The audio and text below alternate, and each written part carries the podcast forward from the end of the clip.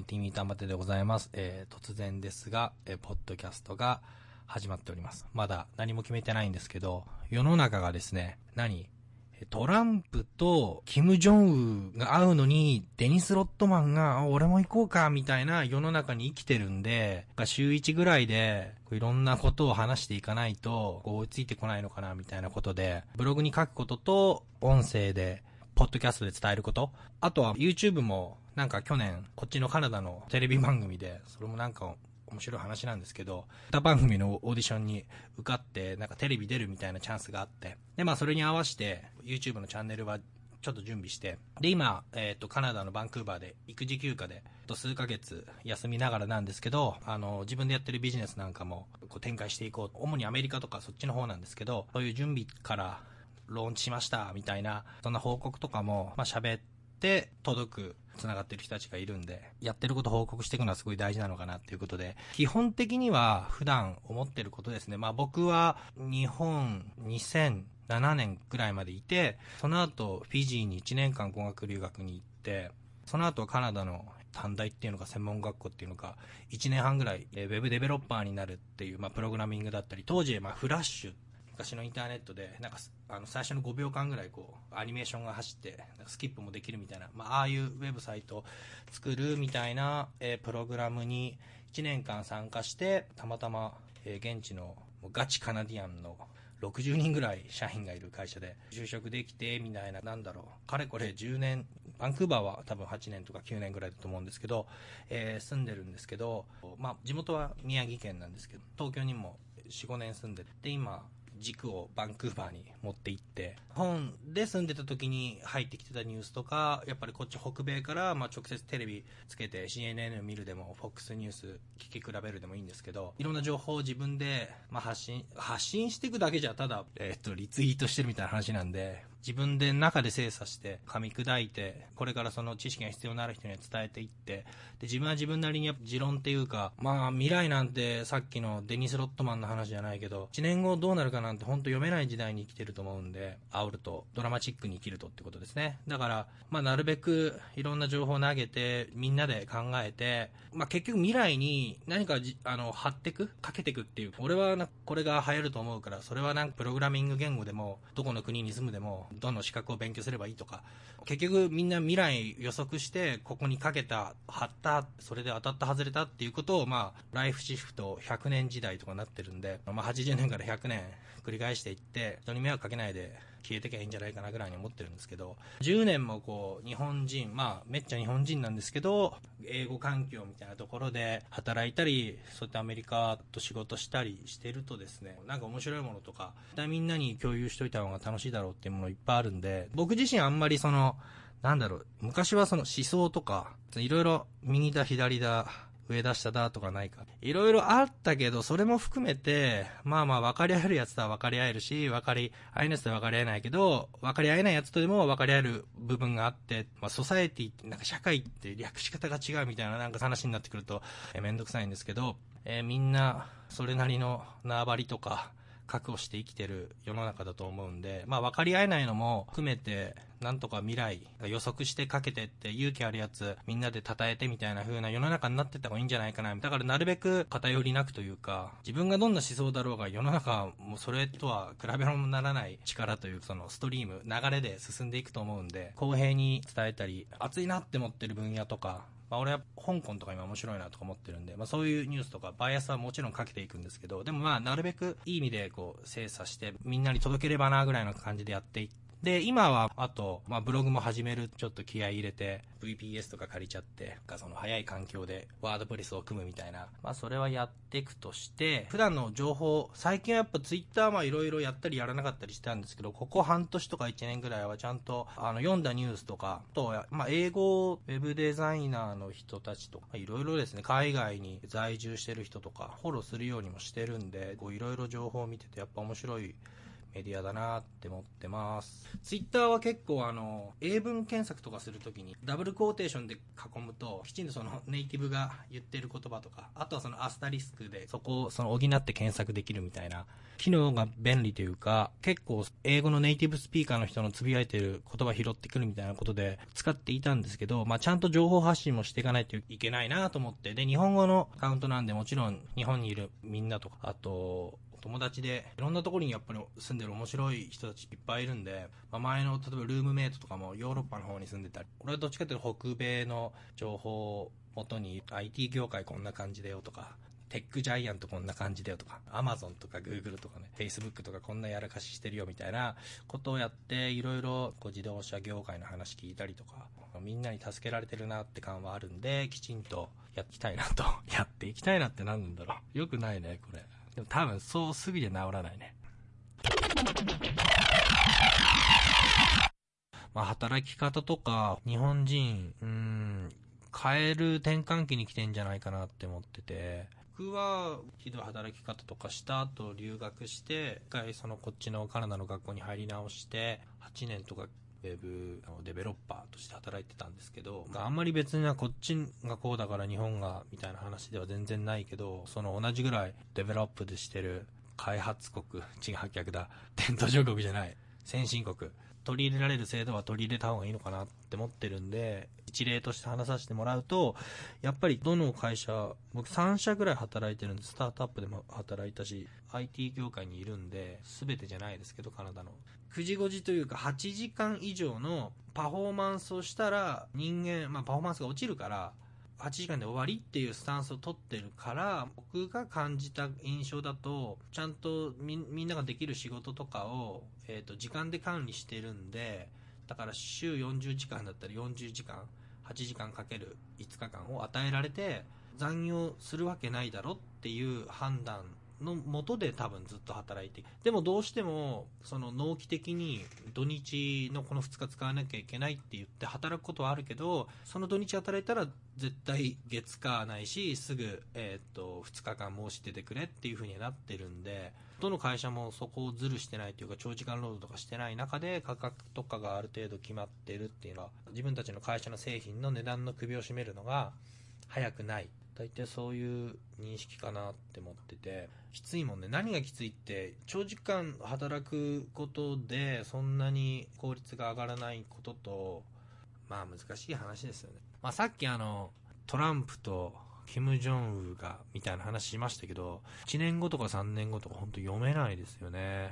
YouTube が10年ぐらい前、そう、さっきの日朝、あ、違う、ごめん、米朝だ。米朝。日朝首脳会談やらないのかな？僕はやっぱりあの、なんていうの、ハワード X さんっていうの？キム・ジョンウンのそっくりさんですよ。あの人超面白いね。なんか世間をかき乱してくれてるなって感謝してますよ。ああいう面白い、ちょっと命がけのコメディアンがいて。あの人ね、香港生まれのメルボルン育ちらしくて。まあもともとシンガポールで有名になって、そのまま で、今、今週末、トランプ大統領のそっくりさんのデニス・アランさんと、えー、まあ、地元企業の なんかイベントに出るみたいな、こういうなんか、ピエロみたいな人は絶対世の中必要だと思うんで、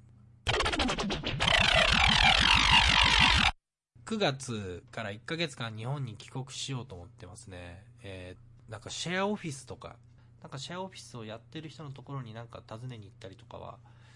してるんですけど、東京で、えー、っと、ラップトップを広げて作業してると思いますんで、えー、皆さん声かけてください。全然本当に一緒に仕事してなんか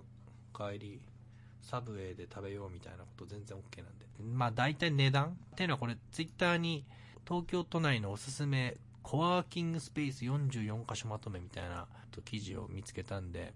あのリンク貼っといただけなんですけど、1日ドロップインが1500円で1時間400円。インターネットカフェとかの値段日本のちょっと忘れたんだけど、1500円1日。あ、全然いいじゃん。1500円借りて、えっ、ー、と自分でこう、ラップトップ持ってって、カタカタ、まあ、場所確保して、カタカタやってて、で、まあ、必要とあれば、その、ブックして、会議室か、会議室を抑えられるよ、みたいなことなんでしょうけど、まあ、1500円とか、まあ、場所1箇所にね、決まってれば、えー、1ヶ月とか借りた方が、1日2000円とか、まあ、1500円とか2000円とかですね。月額とかで借りた方がいいですね。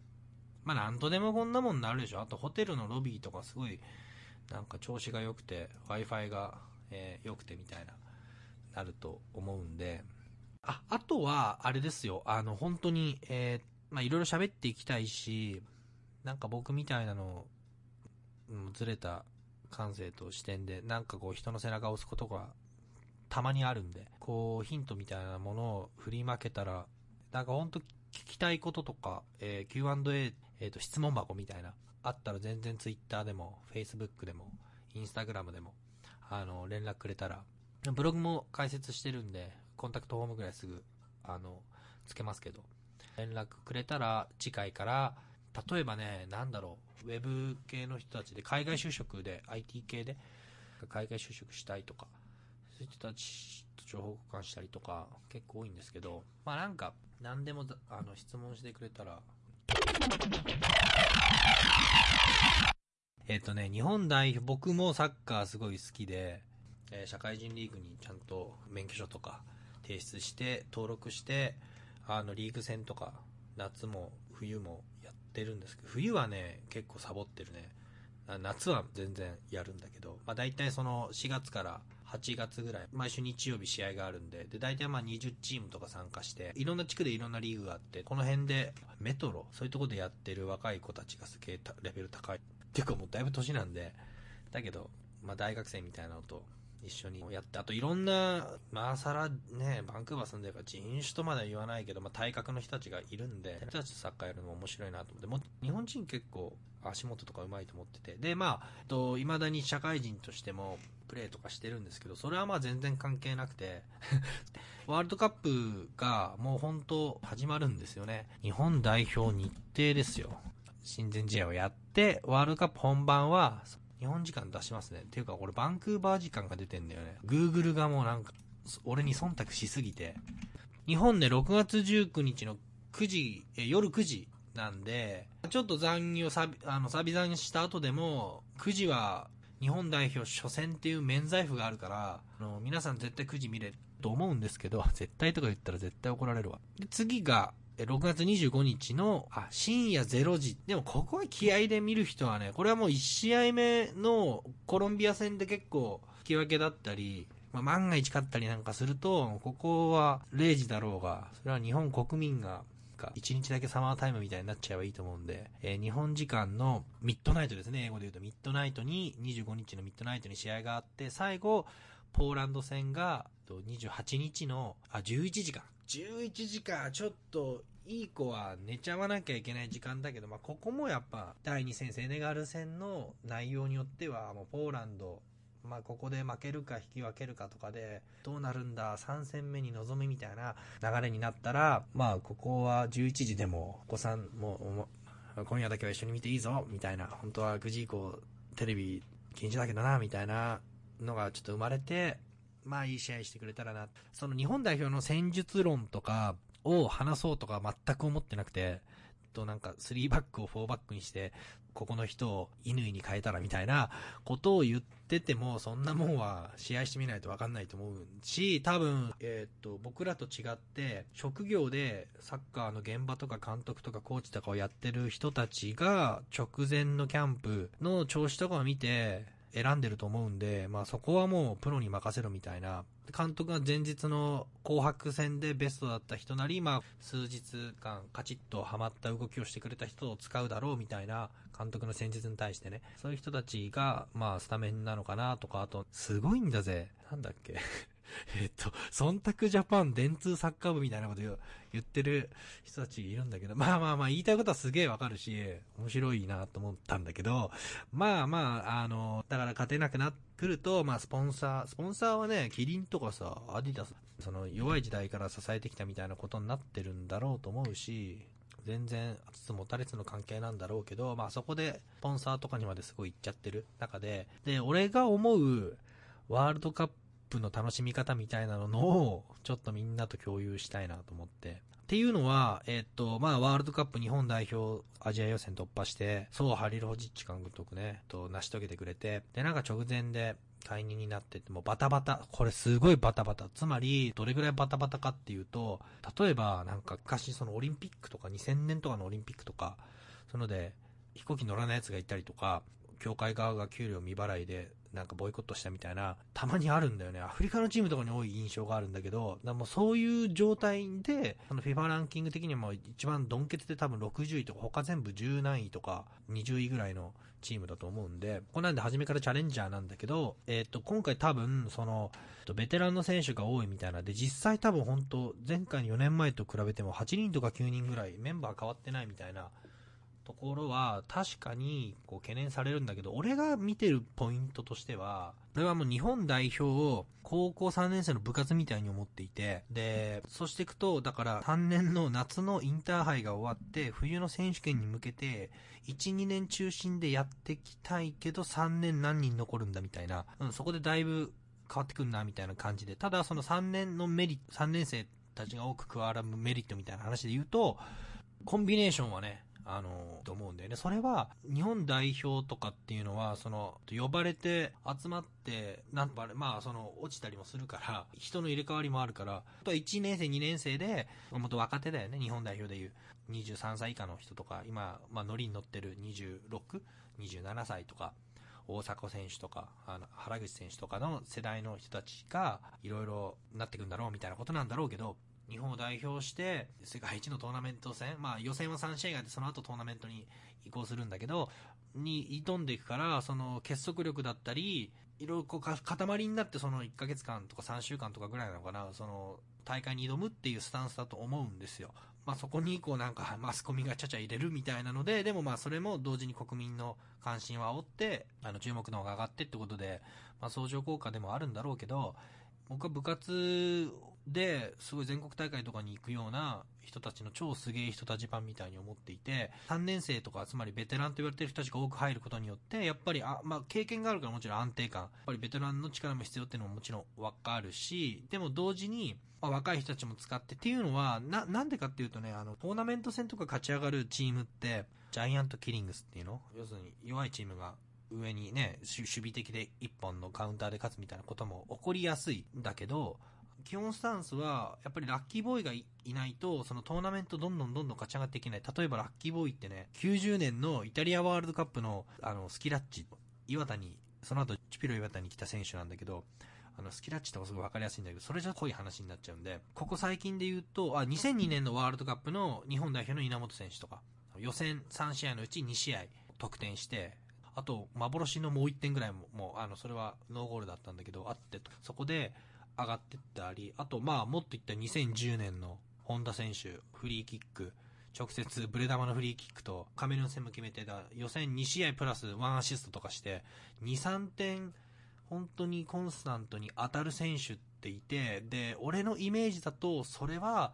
3年とかじゃなくて1、2年だからオリンピック戦だからもう選ばれてないけど、今回の中島選手だったりとか、が、なったら面白いかなっていう、まあ、原口選手とか、あの中盤の宇佐美選手とかで、えっと、トーナメント勝ち上がるって、これ勝ち上がるようなチームにいたわけでもないんだけど、まあいろいろ見させてもらって感じることは、やっぱ結束してって、その中で、なおかつ、こう、ラッキーボーイも出て、戦術がハマったりとか、あと、他の試合会場の結果とか、いろんなのがあって、や、いけたらラッキーぐらいのまだ、あの世界だと思うから、だからラッキーボーイが現れるのをひたすら待ってるだけですね、僕は。あとは英語に関する、やっぱ僕も10年住んでますけど、未だにやっぱり英語学習者っていうのはそのいい意味でね、と単語帳とか、そういう精神は忘れないで生きていこうかなって思ってるんで、仕事で全然もうずっと英語は使ってるんで、別に普通に生活も大家さんとかで話すときも、カフェ行くときとかでも英語を使うから、そこは何もなんか、なんとなんとでもなるかなぐらいに思ってるんですけど、でもやっぱり勉強は続けていくっていうか、何かしらにそのハマってないと、だから英語の勉強も、うんと、まあ、もっと言ったらプログラミングの勉強とかもそうなんですけど、やっぱり何かにはまらないと、ブレイクスルーをしないんじゃないかなって、最近思ってきてるんですよね。っていうのは、あの、まあ、これ今日最後のトピックになると思いますけど、例えば、で僕は英語をどうやって勉強したかって、まあ、一通り、その英会話教室も行けばオンラインもやれば、えー、中学校の教科書から引っ張り出してきてとか、あの、で、大学受験で使う単語帳とか引っ張り出してきてとか、それをもう一通りやって、ドラマも見て何してって、でも結果、何が聞いたかって、いろいろ、いろんなものがちょっとずつ聞いたんだけど、やっぱりハマった、あの、海外ドラマにハマったんですよね。僕は当時って言っても15年とか前なんで、フレンズにハマったんですよ。フレンズの魅力と、今ダメなところみたいなのをちょっと共有した方がいいと思って、まあフレンズ知らない人たちもいるんで説明すると、まあ、ジェニファー・アニストンってあの、と女優さんとかがそこからブレイクしたんですけど、ブラッド・ピットと最初に結婚した人ですね。あの、94年から2004年までの10年間の、あの、シットコムって言って、要するに、まあ、アメリカのあの、ラフトラックって、わははははってあの、日本だとドリフぐらいでしか、あんま聞かない気がするけど、わはははっていうあの、おばちゃんの声みたいなのが入るコメディなんですけど、で、大体15秒とか30秒に1回ぐらい笑いのポイントが入ってる。あれは、その1人の作家が作ってるんじゃなくて、もうほんと10何人とか20人とかが、作家の、まあ日本もそういうなんか作家さんとかテレビ番組の人たちとかいると思うんですけど、ほんとずっと意見出し合って、セリフ変えてって言って作ってるスタンスらしいんで、大体15秒に1回ぐらいその、何かしら笑うポイントがっていう騒がしいドラマの作り方なんで、会話量が圧倒的に多いんですよね、映画。映画っていうのはあの、情景とか、風景、シーンか、シーンとかも見せて、あの、そこの総合芸術なんで、まあ、それに比べてテレビは、あの、まあ、セリフの量が圧倒的に多いのと、当時、僕がフレンズでいい、これを、まあ、繰り返し見て、セリフも覚えるくらいハマるべきだっていう判断をしたのは、フレンズは、あれ、ジェネレーション X 世代っていうのかな、こっちで。まあ、ベトナム戦争後にも、まあ、ちょっと無気力な、なんかまあ、いつ、いつだってその、今はミレニアム世代とか2000年以降に生まれたとかで、こっちもやっぱり、日本だとそのゆとりみたいな、教育みたいなところで、あの、全然関係ないけど、ゆとりとか別に全然関係ないからね。別にできる人はできるからね。うん。それは全く関係ないね。勉強する量が減ったからバカになったみたいなことを言いたい人がいるんでしょうけど、でもそんなこと言ったらセンター試験世代とかって言葉も生まれるはずなんだよね。なんか昔はね、共通一次試験とかって言って、東大とかもすげえな、8教科、超ガチに理、理系、なんか理科 2, 2科目とかなんかすげえ勉強して入ってたの比べたら多分センター試験って緩和されてるし、だからそこで多分なんだセンター世代は頭悪いなみたいに言われてたかもしれない。結構子供が被ってるだけなんで、その、その時に判断した、あの、政治家だったり、その上の、今、おじいちゃん、おばあちゃんたちが、悪いんで、能力ある人は自分の能力に気づいて、上の世代の言ってることなんて多分、2、30%ぐらい聞いてりゃいいと思ってるんで、俺もそうしてきたし、自分が今、20代のね、その、プログラマーの子とか、あと英語を勉強してる子とかあって話しても、まあ、2、30%ぐらいの気持ちで聞いてよみたいなことを言ってるんで、うざくないぐらいがちょうどいいかなって思ってるんですけど、まあちょっと話がずれたんですけど、フレンズは20代から30代の男女6人、えー、マンハッタンで、まあ設定的にね、ありえねえだろうってよくあの家賃の値段とか考えたらね、あるんだけど、まあその、おばあちゃんから譲り受けたみたいなことで、男女6人が、と多分英語を勉強したり最初この英語圏に住む人たちにとって重要な、あの、日常会話をすごく詰め込んでたんで、これでいいやって。で、その時の対抗馬がやっぱ24とかね、テロどうしますかみたいな、火薬庫にどうしますかみたいな話なんで、それよりは、まあ、なんか今日の面接どうだったって、How did your interview go today? とか、そういうなんかあの日常で使う言葉とかが多いからハマって聞いてて、で、まあコメディの質は高いから、で、未だにこっちであの再放送することをリランって言うんですけど、あの、全然フレンズとかリランされてるんだけど、ただ結構この英語圏のブロガーの人とかですげえ冷めてる人多いですけどね、あの、カナダとかアメリカ生まれの人、それかめっちゃもうハマってる人、どっちか。うん、でもやっぱりすごいリランされてるから、なんとなく見ちゃうみたいな、日本だとそういうのあんのかな？何なんだろう？渡る世間みたいな感じなのかな？いや、ちょっと違うか。ちょっと違うな。けど、一つフレンズで、基本僕はフレンズを何回も見て、なんか似たような言葉を使ったり、これでそれをいろいろ試してってことを繰り返して、あとは本で商社で働いたり、あと学校の先生がね、カナディアンだったり、まあ、いろんなインドの先生だったり、ブラジルの先生だったり、いろいろいたんで、ここに質問して何してとか。ので、英語を勉強してった感じなんですけど、あの、フレンズの一個今ダメなところは、やっぱりホモホビアとか、なんていうの、その、同性愛、ゲイの人に対するネタネタとかが、やっぱりすごい多いね。90年代から2000年代前半ってやっぱりまだまだ問題があって、パンチラインがものすごく最後、まあ、he's gay みたいなとこで終わったりしてるものとかも多いので、やっぱり今後英語勉強する人にコンテンツとして進めるかって言ったら、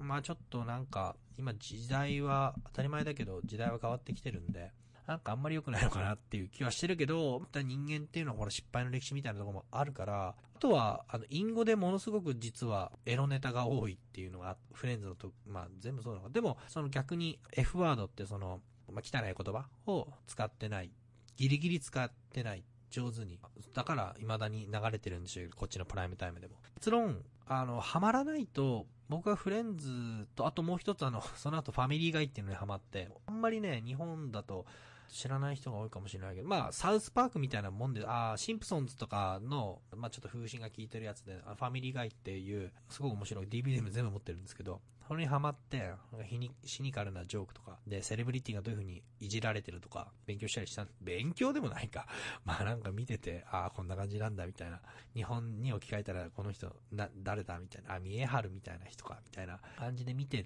たんですね、ずっと。なので、まあ、ハマれるものを見つけるのが一番だし、それがもちろんドラマとは限らなくて、例えば、あんまゲームやんないんですけど、ゲーム作ったり、なんかゲームで働いてる人とかすごい、ゲームハマってる人とか全然好きなんですけど、なんかオンラインで、チームのやつがアメリカ人で英語を話すみたい、話さなきゃいけないから話してたらだんだん覚えてったみたいな、もうそういうの本当にありだと思うんですね。だから自分がハマれて、あとやっぱ共通の趣味で盛り上がれる人が、そんなの別に、英語圏の人に限らなくたって、例えば香港の人とかとネットでメールでやり取りとか、チャットややり取りしたりして英語を使うことになったとかで、何でもよくて英語っていうのはもう全然なんかもう、まあ、英語圏の 人たちだけのものではないので、それこそなんかベタな言い方だと Englishes みたいな感じなんで、英語いろいろあるから、とりあえず記号みたいな感じで世界に発信するときには必要になってくるだろうし、って俺ら一般人もそう考えるし、多分その研究職とか論文とか書いてる人たちは、まあ、あの人たちは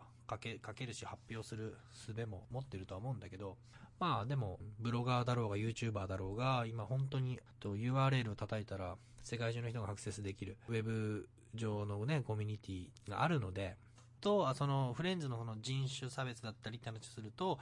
結構白人社会のことしか書いてないんじゃないかみたいな批判を、あれ10年やってたからシーズン10まであって、途中で受けて、シーズン9で、あの、ロスっていうそのメインキャラクターの一人の彼女にしばらく黒人の女性がなったりとか、それぐらいのことがあって、多分その話をする人が多いんだけど、じゃなくて今はもう、同性愛者に対するきついジョークとかが、もう今は違うでしょっていう風になってきてるんで、だんだん減ってくんじゃないかな。アメリカの人たちは。